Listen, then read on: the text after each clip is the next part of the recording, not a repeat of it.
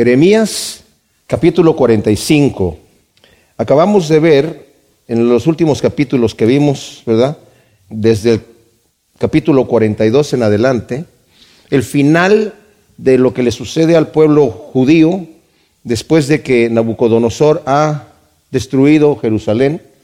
Vimos que ponen ahí, él mismo pone ahí a un, bueno, el rey Sedequías, que era un rey muy joven, terminó rebelándose contra el Señor y rebelándose contra Nabucodonosor, que lo había puesto como rey ahí, y por eso es que llega e invade nuevamente Nabucodonosor allí, y al final atrapan a este rey, vimos que murió de una forma terrible. Digo, todavía no muere hasta este momento aquí, pero eh, mataron a sus hijos delante de él, los degollaron, y que han de haber sido pues entre jovencitos o niños por allí, no sabemos. Y a los príncipes que estaban también en contra del profeta, los, matan y, se llevan al, rey preso a Babilonia y pone a un gobernador allí, a Nabucodonosor, a Gedalías, a él lo asesinan y los que están allí, los que quedan allí, que son del ejército de Sedequías, que habían huido con Sedequías, pero cuando los llegaron el ejército de los babilonios, ellos huyeron, dejaron al rey solo ahí con su familia y atraparon a los príncipes y al, rey y le pasó lo que le pasó con Nabucodonosor. Pero los demás se, escondieron. Mientras estaba este gobernador Gedalías ahí, mandó llamar a toda la gente que estaba escondida en el campo. Vengan, dice, no hay problema, ya no les va a pasar nada, están bajo la protección del rey de Babilonia, vivan tranquilos y no va a haber nada. Pero lo asesinan. Entonces, cuando lo asesinan, están muy nerviosos, no saben qué va a hacer Nabucodonosor y los principales de los, de los eh, capitanes del ejército se quieren ir a Egipto. Entonces le consultan a Jeremías, dinos qué, va, qué dice el Señor que hagamos y eso lo vamos a hacer. Te juramos delante de Dios que vamos a hacer lo que Él nos diga, sea bueno o sea malo lo que Él diga.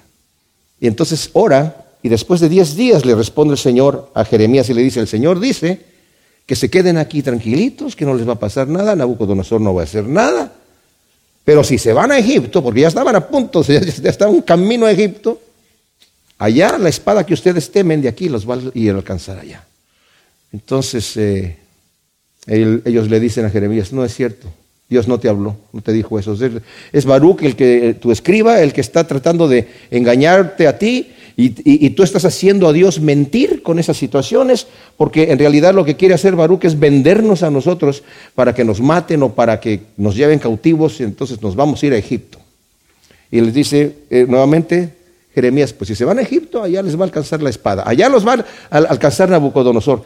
Pues se van a Egipto, se llevan a Baruch, se llevan a Jeremías y en Egipto les viene la profecía nuevamente a Jeremías. El Señor le dice, tómate unas piedras y ponlas allí en el pavimento de este lugar enfrente de uno de los palacios de Faraón, escóndelas bajo el pavimento, dice, sobre estas piedras va a venir Nabucodonosor y va a sentar aquí su trono. Y la espada que ustedes estaban temiendo allá los va a venir a alcanzar aquí y los van a matar.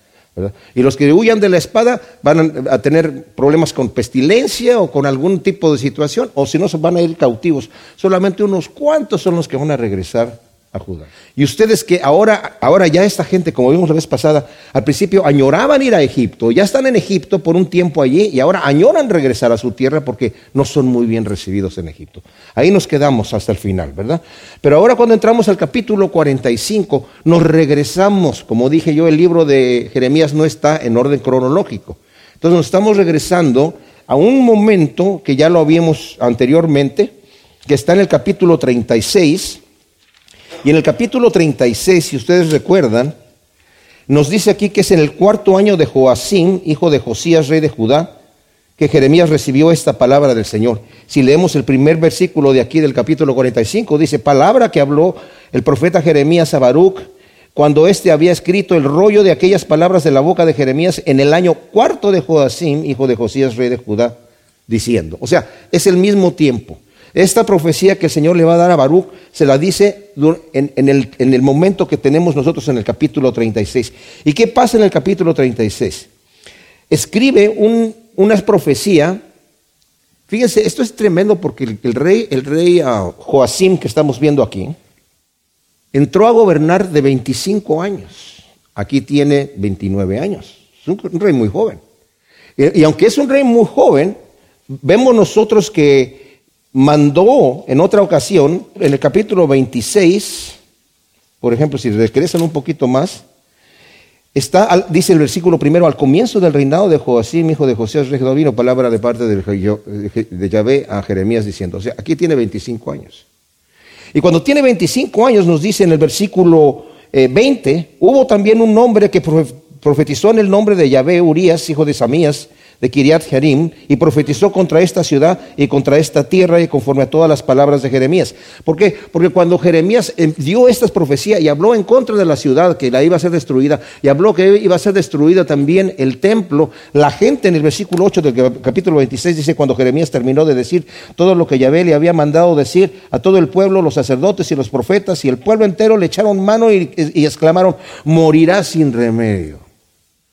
Y mandan a llamar a los, a los, a los, a los, eh, príncipes y a todos y este hombre tiene que morir porque está profetizando en contra de la casa de Dios y en contra de esta ciudad. Entonces se sienta a consultar y dice, bueno, en realidad, dice, hubo también otro profeta que profetizó también las mismas profecías que está diciendo eh, Jeremías en, en la época del rey Ezequías. Y el rey Ezequías al escuchar las profecías tuvo temor de Dios y se arrepintió. Y Dios se arrepintió de hacer el mal que había profetizado. Entonces ahora a Jeremías no, debemos hacer nada de eso, ¿verdad? Y al final del capítulo 26 dice entonces, Aicam, hijo de Safán, se hizo cargo de Jeremías a fin de que no lo entregaran para que fuera ejecutado a manos del pueblo. Incidentalmente, este señor que está aquí es el abuelo de Gedalías, al que habían puesto Manabucodonosor como eh, gobernador, ¿verdad? Al que asesinaron. Pero nos dice en este mismo capítulo 26, dice el versículo 20, hubo también un hombre que profetizó en el nombre de Yahvé, Urias, hijo de Samarías de Kiriam Jearim, y profetizó contra esta ciudad y contra esta tierra, conforme a todas las palabras de Jeremías. Y cuando el rey Joacim, de sus 25 años, y todos sus poderosos y todos los príncipes oyeron sus palabras, el rey procuró matarlo, pero cuando Urias se enteró, tuvo temor y huyó a Egipto. Entonces el rey Joacim envió hombres a Egipto, a el Natán ben hijo de Acor, a ciertos hombres que fueron a él a Egipto, y ahí capturaron a Urias y lo sacaron de Egipto y lo llevaron ante el rey Joacim, quien lo mató a espada y echó su cadáver en los sepulcros de los hijos del pueblo. Este es el Joacim que estamos viendo aquí. Es un hombre tremendamente perverso, siendo muy joven, y en el eh, capítulo 36 viene una profecía poderosa de parte de Dios contra la ciudad, porque siempre estaba el Señor constantemente hablando de las profecías de destrucción que iban a venir, para que el pueblo se arrepintiera. Es más, la última profecía que le dijo Jeremías a Sedequías, que es el, hermano de este hombre aquí, que después es el que pone también ahí Nabucodonosor. Este Joacim lo puso eh, Faraón Necao, ¿verdad? Cuando mató a su papá Josías, lo puso a él como, como rey porque el pueblo había escogido a otro de los hijos de, Josías y, lo quitó, se lo llevó preso, a, hizo lo malo delante de los ojos del Señor, solamente reinó tres meses y puso a este, le cambió el nombre también, este reinó once meses, también hizo lo malo, ¿verdad? Y después se revela en contra de Nabucodonosor. Primero lo pone Faraón, y como vamos a ver, Nabucodonosor derrota a Egipto, entonces después llega a, a Judá y le dice, ¿sabes qué? Ahora tú vas a pagarme a mí los impuestos, sí, cómo no, y le está pagando impuestos a, Nabucodonosor, pero luego se revela pensando, sabiendo que los de Egipto están ya formando un, eh, nuevamente Faraón, un ejército para luchar en contra de Babilonia, y le deja de pagar el impuesto, entonces se enoja Nabucodonosor y viene y lo mata, ¿verdad? A este rey, y echa su cadáver, lo deja sin sepultura. Pero todos están viniendo estas profecías durante estos reyes para que se arrepientan y no se arrepienten. Entonces, lo terrible de esto es que eh, cuando está diciendo estas palabras, vamos a leer un poquito de este, que dice, toma el rollo y escribe en él todas las palabras, estoy leyendo el versículo 2 del capítulo 36, que te he hablado contra Israel y contra Judá y contra todas las naciones, desde el día que comencé a hablarte, desde los días de Josías hasta hoy. O sea, haz un resumen de las profecías que yo te he estado dando desde el principio y empieza a escribir estas cosas. Entonces manda a llamar a Baruch, ¿verdad? Dice, quizá la casa de Judá escuche todo el mal que me propongo a causarles y cada cual pueda arrepentirse de su mal camino y yo pueda perdonarles sus iniquidades y sus pecados. O sea, el propósito de Dios es que se arrepientan, cambien y yo pueda perdonarlos, ¿verdad? Y no, y no tener que hacer eso. Entonces Jeremías llamó a Baruch, hijo de Nerías, y Baruch escribió en el rollo de boca de Jeremías todas las palabras que Yahvé había hablado. Después Jeremías mandó a Baruch diciendo, a mí se me ha prohibido entrar en la casa de Yahvé. Entonces entras tú en el día de ayuno y lee el rollo que escribiste de mi boca y todas las palabras de Yahvé a los oídos del pueblo en la casa de Yahvé. Y también las vas a leer a los oídos de todos los de Judá que vienen de las ciudades. O sea, era un, momento de fiesta y había mucha gente ahí. Quizás su oración llegue ante la presencia de Yahvé y cada cual se vuelva de su mal camino porque grande es la ira y la indignación que Yahvé siente contra este pueblo. Y Baruch, hijo de Nerías, hizo conforme a todo lo que le mandó el profeta Jeremías, leyendo del rollo las palabras de Yahvé en la casa de Yahvé. Y en el año quinto de Joacim, hijo de Josías, el rey de Judá, en el mes noveno aconteció que se proclamó un ayuno en la presencia de Yahvé para todo el pueblo de Jerusalén y, todo, todo, el pueblo que llegaban de las ciudades de Judá a Jerusalén. Y Baruch leyó a oídos de todo el pueblo las palabras, ¿verdad?, que el Señor le dijo. Y luego dice el versículo 11, cuando Micaías, hijo de Gemarías, hijo de Safán, oyó todas las palabras de Yahvé, leídas del rollo, descendió a la casa del rey, al aposento del secretario, y todos los príncipes estaban ahí sentados. ¿verdad? Y les encuentras las, las palabras que había oído de Baruch y, que, que, leyó a oídos del pueblo. Entonces los príncipes enviaron a estas personas allí para que le dijeran a Baruch, toma el rollo que leíste a oídos del pueblo y, tráelo para acá. Baruch se presenta delante de los príncipes y se los lee allí. Sucedió que cuando hubieron oído todas aquellas palabras, dice el versículo 16, se miraron unos a otros azorados y dijeron a Baruch, de seguro le vamos a referir al rey todo esto. Y le preguntaron a Baruch, dinos cómo escribiste esto. Y Baruch les dice, él me dictaba, yo escribía con tinta. Entonces los príncipes le dijeron a Baruch, ve, escóndete tú y Jeremías, que nadie sepa en dónde estás. Este punto, en este momento, es Baruch que está asustadísimo.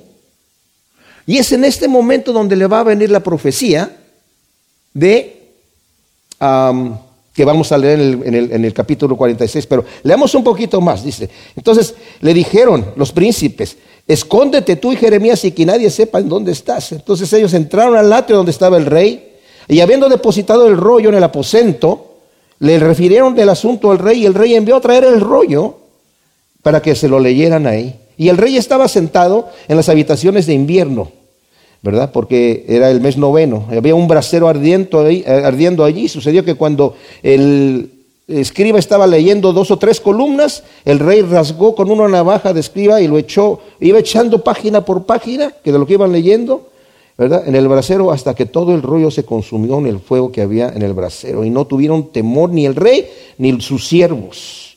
Aunque algunos de los príncipes le dijeron que, que no lo quemara, él no quiso escuchar. Y después de que hubo quemado el rollo, dice el versículo 27, mandó que buscaran a Baruch y a Jeremías, pero el Señor los había escondido, ¿verdad?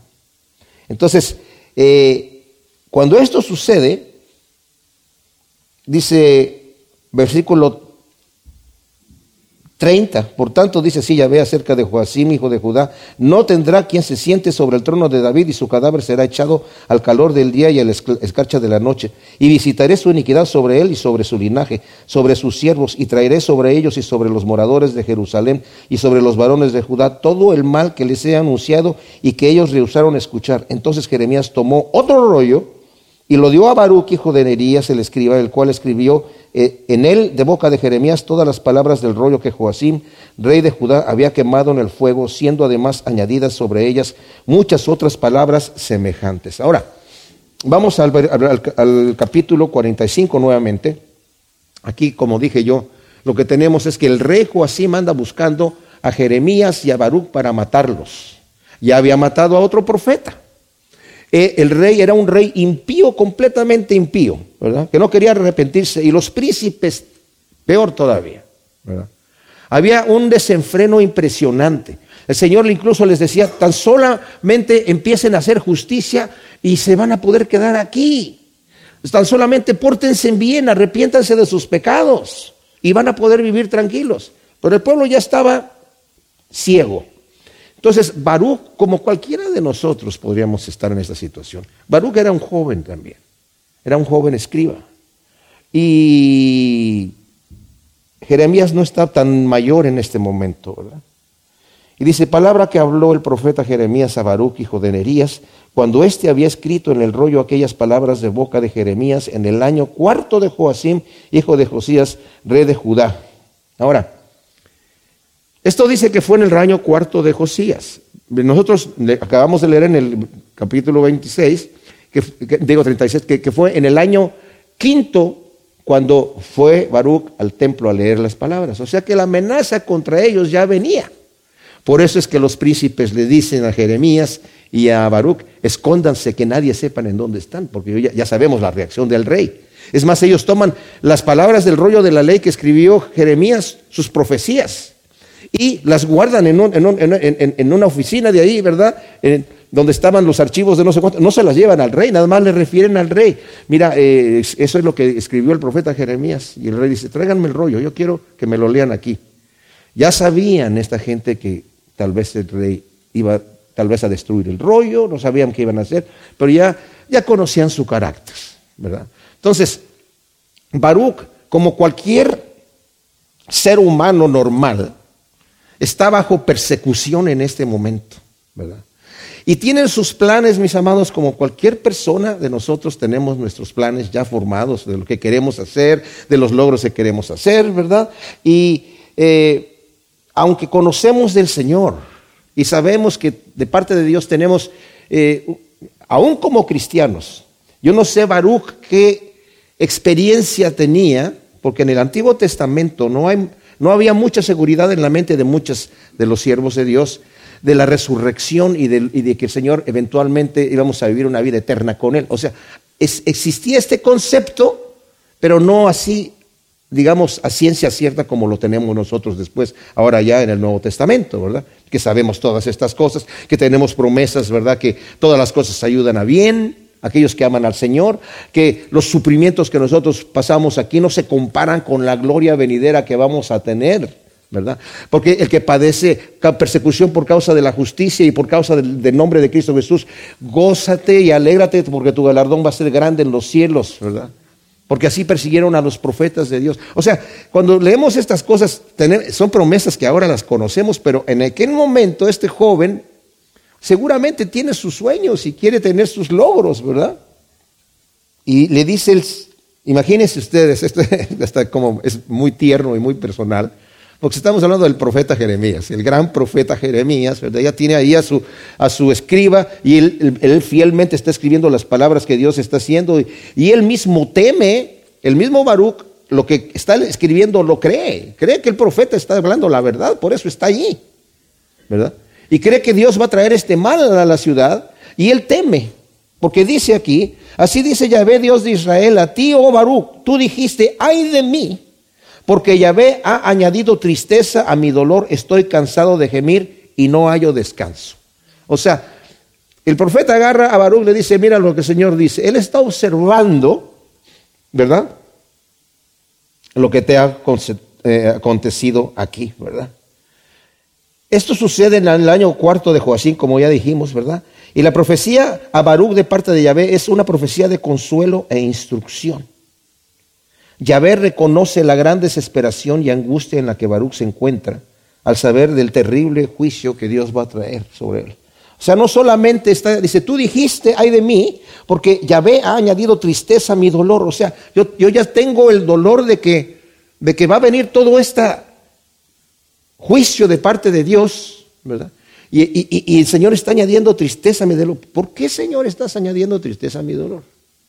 Y como les dije, al estar yo leyendo estas profecías, he, tenido hasta cierto punto algunos ataques espirituales porque he, eh, viendo tanto juicio de parte de Dios hacia el pecado, hacia, hacia la maldad, ¿verdad? Quisiera estar leyendo cositas más bonitas, ¿verdad? Cositas con, con, unas promesas más acá, pero al leer estas cosas yo también estaba diciendo, wow, yo me puedo ver en los zapatos de Baruch, Señor, estás añadiendo tristeza a mi dolor. Estoy viendo que este mundo, la, eh, la ira del Señor viene sobre este mundo, ¿verdad?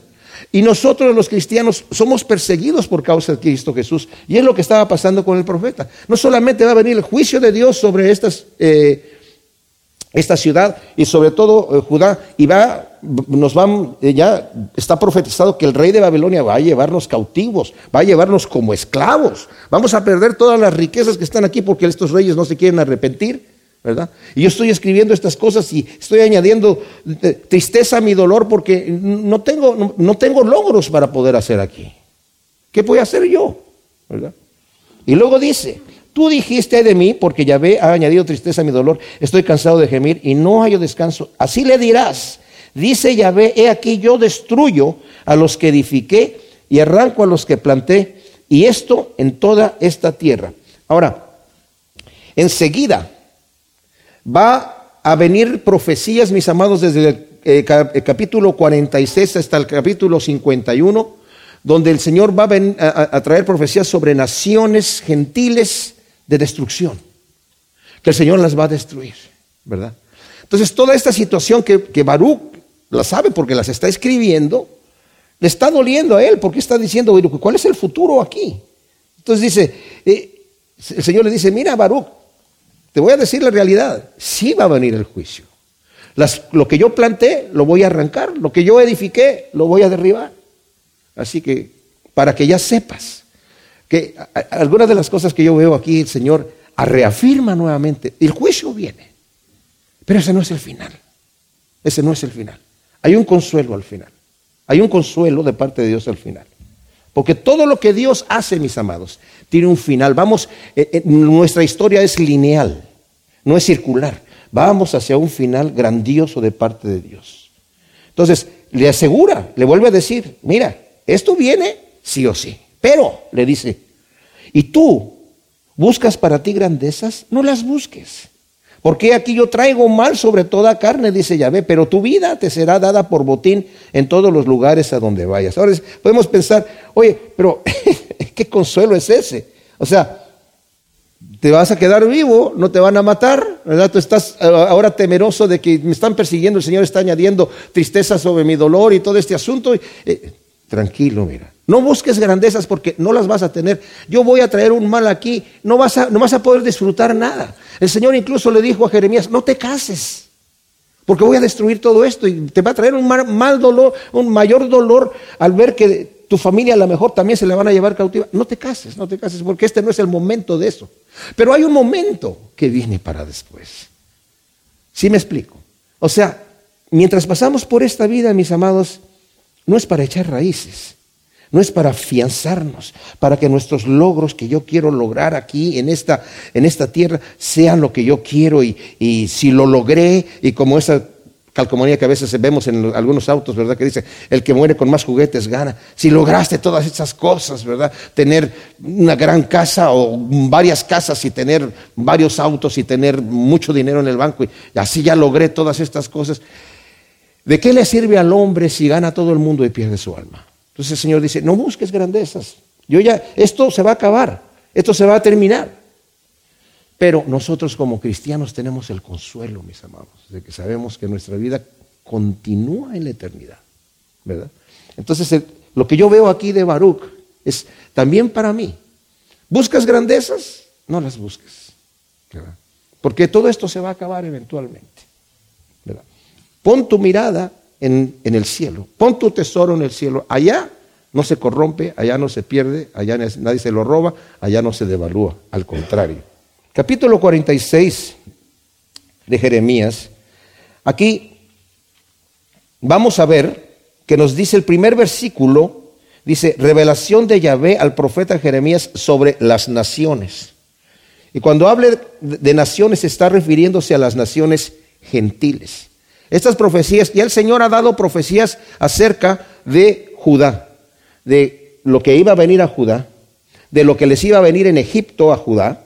Y ahora vamos a ver aquí también, porque la primera profecía que vamos a ver aquí es sobre la nación de Egipto, en donde está el pueblo de Judá, que se fue a refugiar, entre comillas, de la ira de Nabucodonosor. El Señor le aseguró al pueblo y Jeremías le rogó al pueblo, no se vayan, el Señor ha respondido a su petición, ustedes han pedido que yo ore a Dios para que les diga qué es lo que quieren hacer. El Señor dice, quédense aquí, yo me comprometo a plantarlos, a sostenerlos, Nabucodonosor no les va a hacer nada, yo los voy a proteger. Yo me comprometo a eso. Ellos le dijeron a Jeremías, no, Dios no te ha dicho eso y nos vamos a Egipto. Pues allá en Egipto, y se llevan a Baruch y se llevan a Jeremías a Egipto, y allá Jeremías sigue profetizando y les dice, el Señor va a traer la espada que ustedes, de la cual que quieren oír, han estado huyendo de allá, les va a venir a atacar aquí. Allá hubieran estado tranquilos, ahora la ira del mismo Nabucodonosor les va a llegar aquí. E, Egipto era una potencia mundial. Egipto eh, estaba en cierta manera en un lugar privilegiado, porque las guerras no llegaban hasta allá, las guerras estaban en la zona de Asiria, de Siria, por esa región por allí, ¿verdad? Pero allá en Egipto no le llegaba la situación. Era un, era un lugar lujosísimo, tenían muchísimo dinero los egipcios, vivían en mucho placer y vivían en, muchos lujos y tenían un ejército tremendo, como lo vamos a ver aquí, ¿verdad? Entonces, los judíos incluso cuando Nabucodonosor ya había derrotado a Egipto varias veces, ellos como que o no estaban muy bien enterados o todavía pensaban que Egipto todavía se, las, iba a poder, porque tenían realmente un ejército impresionante. Pero, dice aquí, acerca de Egipto contra el ejército de Faraón Necao, rey de Egipto, que llegó hasta Carquemis, junto al Éufrates y fue derrotado por Nabucodonosor, rey de Babilonia, el año cuarto de Joacim, hijo de Josías, rey de Judá. O sea, en este año cuarto, donde todavía Joacim, y se va a rebelar contra el rey de Babilonia, tiene la confianza de que Faraón Necao, ¿verdad? Se las puede. Además que ahí lo puso como rey ahí. Cuatro años antes de esta profecía, Faraón Necao había dado muerte al rey Josías en Megido. Ustedes se acuerdan que el rey Josías, el padre de Joacim, fue un rey bueno que hizo varias reformas, ¿verdad? Entonces, cuando eh, se encuentra en el rollo de la ley en el templo y se lo leen a él y ve todos los juicios que va a venir, que trae el Señor, le manda preguntar a una profetisa si, si esas cosas, ¿qué, ¿qué, iba a decir? ¿Qué dice el Señor acerca de esto? Porque nuestro pueblo ha pecado. Y dice, la, la profeta le dijo, eh, el Señor va a traer el juicio. De, eso no se va a arrepentir. Pero como tú te enterneciste y rasgaste tus vestidos cuando escuchaste esto, el Señor te va a recoger con tus padres y no vas a ver todo el mal que el Señor va a traer aquí. Y la manera que se lo lleva el Señor es que llegó, eh, Faraón Ecao eh, fue a, pelear, ¿verdad?, contra... Eh, no sabemos exactamente, estaba tratando de defender a Siria, pero más bien lo que quiso era conquistar Siria. Y como los babilonios y los medos habían atacado y terminado prácticamente al, imperio asirio, ¿verdad? Entonces él salió para conquistar Siria, ¿verdad? Y eso fue cuando pasa por el territorio, yendo hacia el norte, pasa por el territorio de Judá. En el baño de, cuando iba a pasar por ahí, le dice eh, Josías, que no pase por ahí y le sale al encuentro y le dice eh, Faraón, le dice, mira, el problema no es contigo, Josías, así que nada más déjame pasar, yo voy a, ir a pelear allá al Éufrates, necesito, eh, mm, tengo mi negocio allá, tú quédate ahí, no te metas conmigo, ¿para qué te metes en problemas? Pero salió el, rey, se disfrazó y lo mató Faraón allí en Mejido, ¿verdad? Entonces eso, eso pasó eh, cuatro años antes de esta profecía. Ahora, cuatro años después, en el primer año del reinado de Nabucodonosor, al, cuarto año del reinado de Josías fue el primer año del reinado de Nabucodonosor. Antes Nabucodonosor solamente, su papá era el que estaba reinando y era el, digamos, el capitán del ejército de Babilonio, pero todavía no estaba tan poderoso como estuvo después. Entonces, este es el primer año del reinado de Nabucodonosor y Faraón Necao subió a Carquemis a pelear contra el rey de Babilonia, pero fue completamente derrotado, Nabucodonosor le quita todo el territorio de Asiria y de Siria. Y eso está en Segunda de Reyes 24, 7. Entonces, fue derrotado, perdió miles y miles de soldados allí. Y luego dice la profecía aquí, preparad escudo y pavés y avanzad a la batalla, uncid los caballos y montad vosotros jinetes, presentaos con vuestros yelmos, bruñid las lanzas y vestíos las corazas. O sea, la profecía es contra Egipto y el profeta la llama a preparar el poderoso ejército para la batalla. Egipto era famoso, mis amados, por sus caballos y por la elegancia e imponencia de su ejército. Y luego dice el versículo 5, pero ¿qué es lo que veo? Están aterrorizados, sus valientes se baten en retirada, derrotados y huyen sin mirar atrás, cercados de pavor, dice Yahvé. Aquí se está refiriendo a esa batalla en Gargemis, ¿verdad? Cuando llegaron ahí a pelear con mucha prepotencia y de repente, ay, ay, ay, ¿verdad? Se les echa en cara su cobardía a pesar de tanto preparativo y de un ejército tan numeroso y tan bien equipado. El pavor y la confusión es tal que en lugar de huir hacia el sur, que es donde debería estar llegando para volver a Egipto, ¿verdad? Dice, se van hacia el norte, al Éufrates, tropezando y cayendo. Están confusos, dice sus, soldados.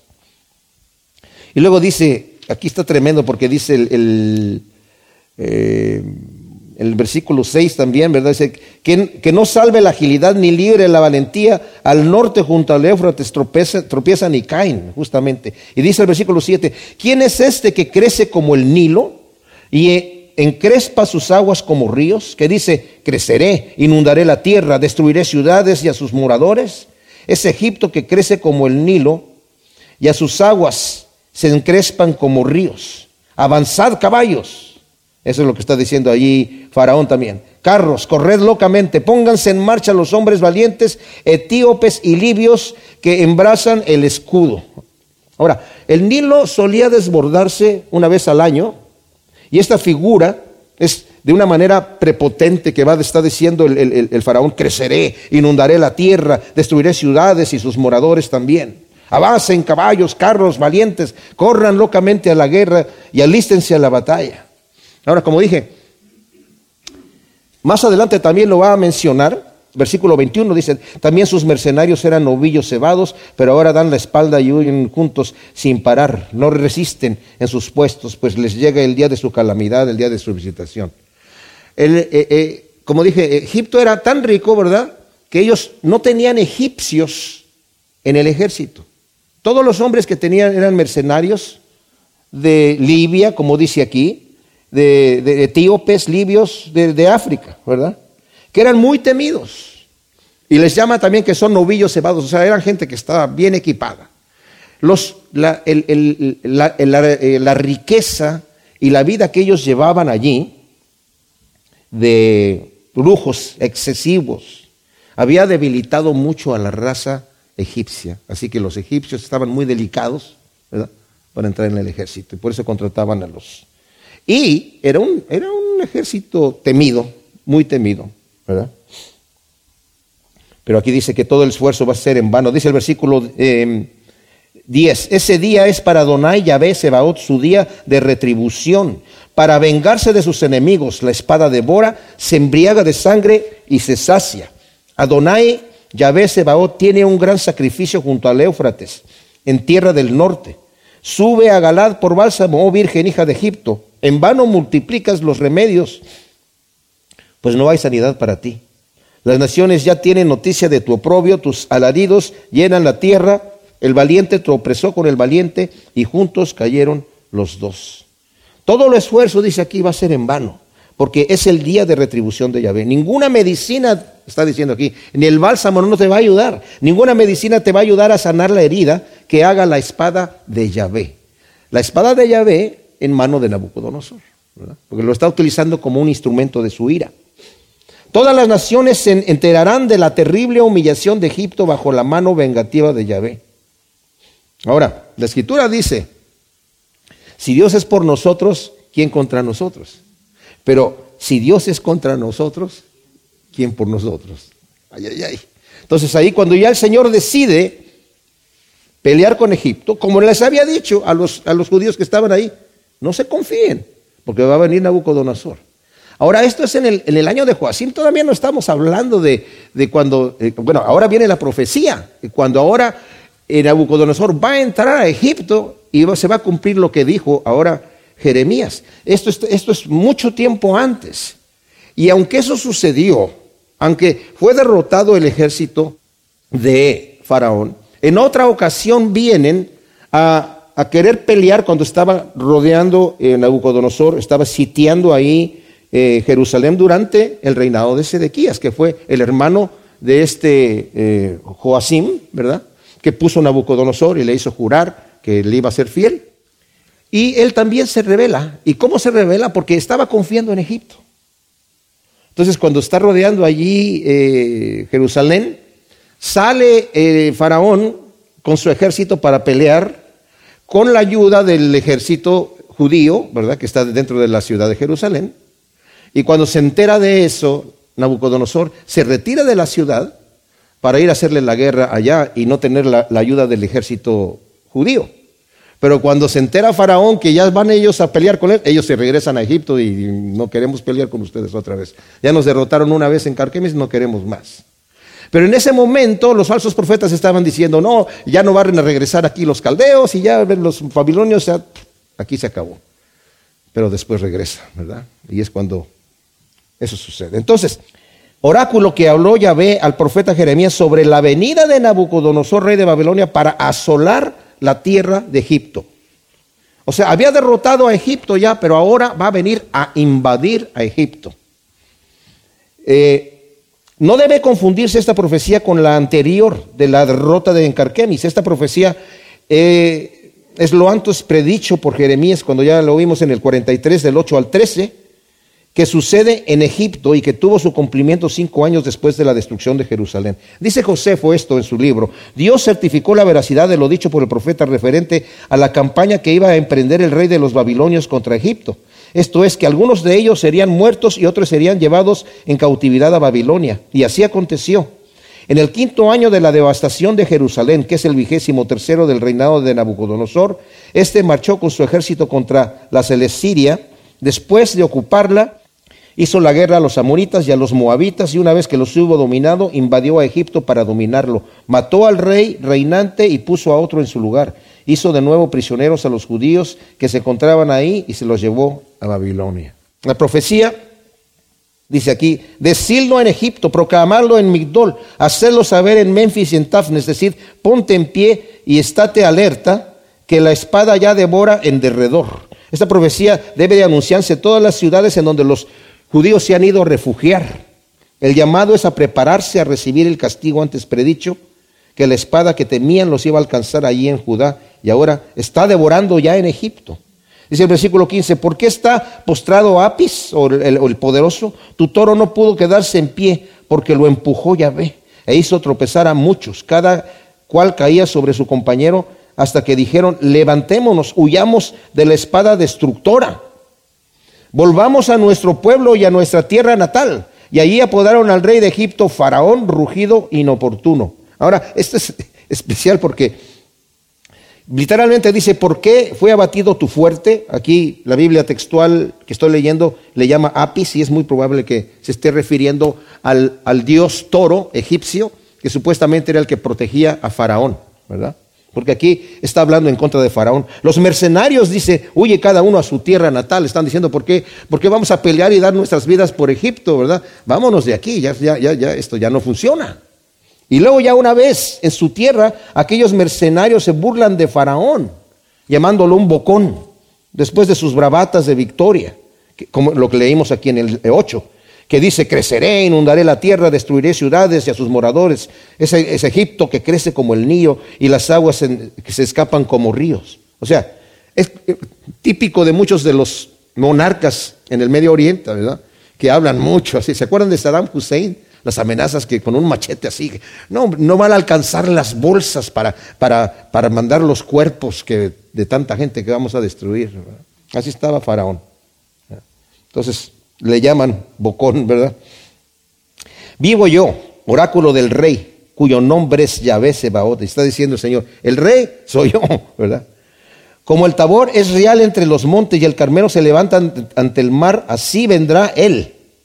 Prepárate en seres de cautiverio, oh moradora hija de Egipto. Memphis será una desolación, será arrasada hasta no quedar morador. Novilla hermosa es Egipto, pero del norte ciertamente viene un tábano o sea, un, insecto eh, que lo, le va a pecar. Sobre ella también sus mercenarios eran novillos cebados, pero ahora dan la espalda y huyen juntos sin parar. No resisten en sus puestos, pues les llega el día de su calamidad, el día de su visitación. Nuevamente Yahvé confirma, mis amados, la veracidad y la certeza de la derrota de Egipto por mano de Nabucodonosor.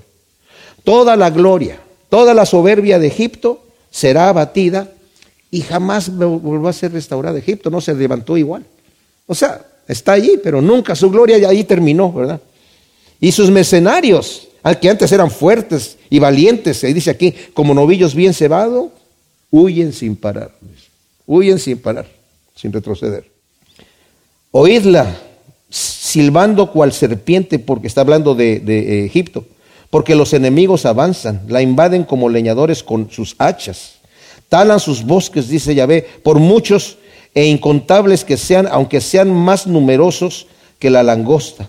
La hija de Egipto es avergonzada y entregada en manos del pueblo del norte, dice Yahvé Sebaot, Dios de Israel. He aquí yo castigo a Amón, Dios de Tebas, a Egipto con sus ídolos y sus príncipes, a Faraón y a quienes confían en él, los entregaré en mano de quienes buscan su vida y en mano de Nabucodonosor, rey de Babilonia, y en mano de sus siervos, y, pero después será habitada como antaño, dice Yahvé. O sea, la huida de los que pueden escapar, de los que puedan, ¿verdad? De la espada no será con el estruendo de poderosos soldados marchando, sino como una serpiente que silenciosamente huye asustada. y la serpiente era un símbolo muy, muy, muy eh, de mucho poder en Egipto. Dice, pero va, va a huir como, ¿verdad? Asustada. Aquí Egipto es comparado a un bosque tupido con innumerables árboles. Dice que serán talados con hachas de los babilonios. Los babilonios tenían, en su ejército tenían, eh, aparte de sus lanzas y sus espadas y todo eso, tenían unas hachas, que eran famosos por eso en el ejército. Y dice, pues van a ser talados, ¿verdad? Como si fuera un bosque bien tupido, van a ser talados con las hachas de los babilonios. Como árbol, como el árbol está indefenso ante el hacha del leñador, así los egipcios no van a poder resistir, ¿verdad? El ejército de Babilonia. Y aunque la devastación de Egipto será terrible, Yahvé promete que será habitada como antes, aunque, como dije, no con la misma gloria. Va a ser habitada como antes, pero no con la misma gloria. Vimos en el capítulo 44 que el Señor habla de, la señal que va a dar, ¿verdad? De, de que se va a cumplir lo que Él está diciendo. Y dice el versículo 29, los dos últimos versículos del capítulo 44. Y esto tendréis por señal, dice Yahvé, de que yo os castigo en este lugar, justamente lo que está pasando ahora. Allí, lo que estamos leyendo. Para que sepáis que mis palabras ciertamente permanecerán para mal sobre vosotros, así dice Yahvé, he aquí, yo entrego a Faraón Ofra, que era el que estaba en ese momento, rey de Egipto, en mano de sus enemigos y en mano de los que buscan su vida Así como entregué a Sedequías, el rey de Judá, en mano de Nabucodonosor, rey de Babilonia, su enemigo que buscaba su vida. Y vimos la vez pasada que la señal esta, Faraón Ofra, que va a caer en manos de los que buscan su vida, es algo que sucedió en una revolución civil en el año 570 antes de Cristo.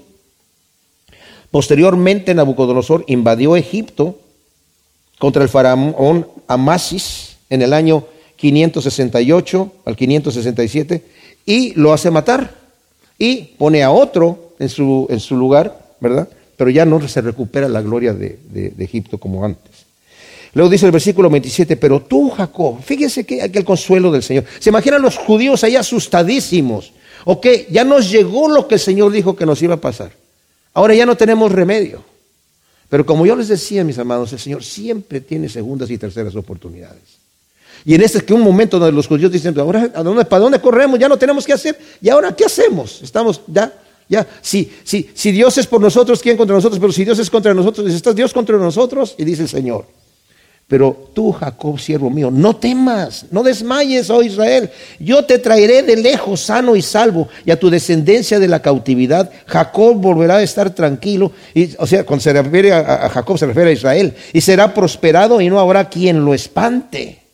No temas tú, siervo mío Jacob, dice Yahvé, porque yo estoy contigo, exterminaré todas las naciones a donde te he expulsado, pero a ti no te exterminaré, sino que te corregiré con justicia y de ninguna manera te dejaré sin castigo. Ahora, el Señor consuela a su pueblo con la promesa de restauración. No obstante, después del castigo colectivo por el pecado y la rebeldía, tiene que castigarlos, dice el Señor. Esos versículos son casi idénticos a los que están en el capítulo 30, versículo 10 y 11. Se, está casi la lectura igual, porque también está hablando el Señor. Yo te amo, yo te voy a restaurar, pero de ninguna manera te voy a dejar sin castigo. ¿Por qué? Porque Dios ama al que disciplina. Al que ama a Dios lo disciplina. Si Dios no nos está disciplinando y nosotros nos podemos salir con la nuestra cuando pecamos, debemos hacernos la pregunta si realmente somos hijos de Dios, ¿verdad? Pero cuando pecamos y el Señor nos corrige, ¿verdad? Es porque el Señor nos, no quiere que nosotros nos destruyamos, que hagamos alguna cosa que nos vaya a destruir y nos tiene que disciplinar, nos tiene que corregir. Y el Señor promete a su pueblo que lo va a levantar al final, ¿verdad? Esta profecía, mis amados, no se ha cumplido al, pie de la letra porque todavía Israel no ha sido restaurada. Aunque ya están en su tierra, pero no están bien.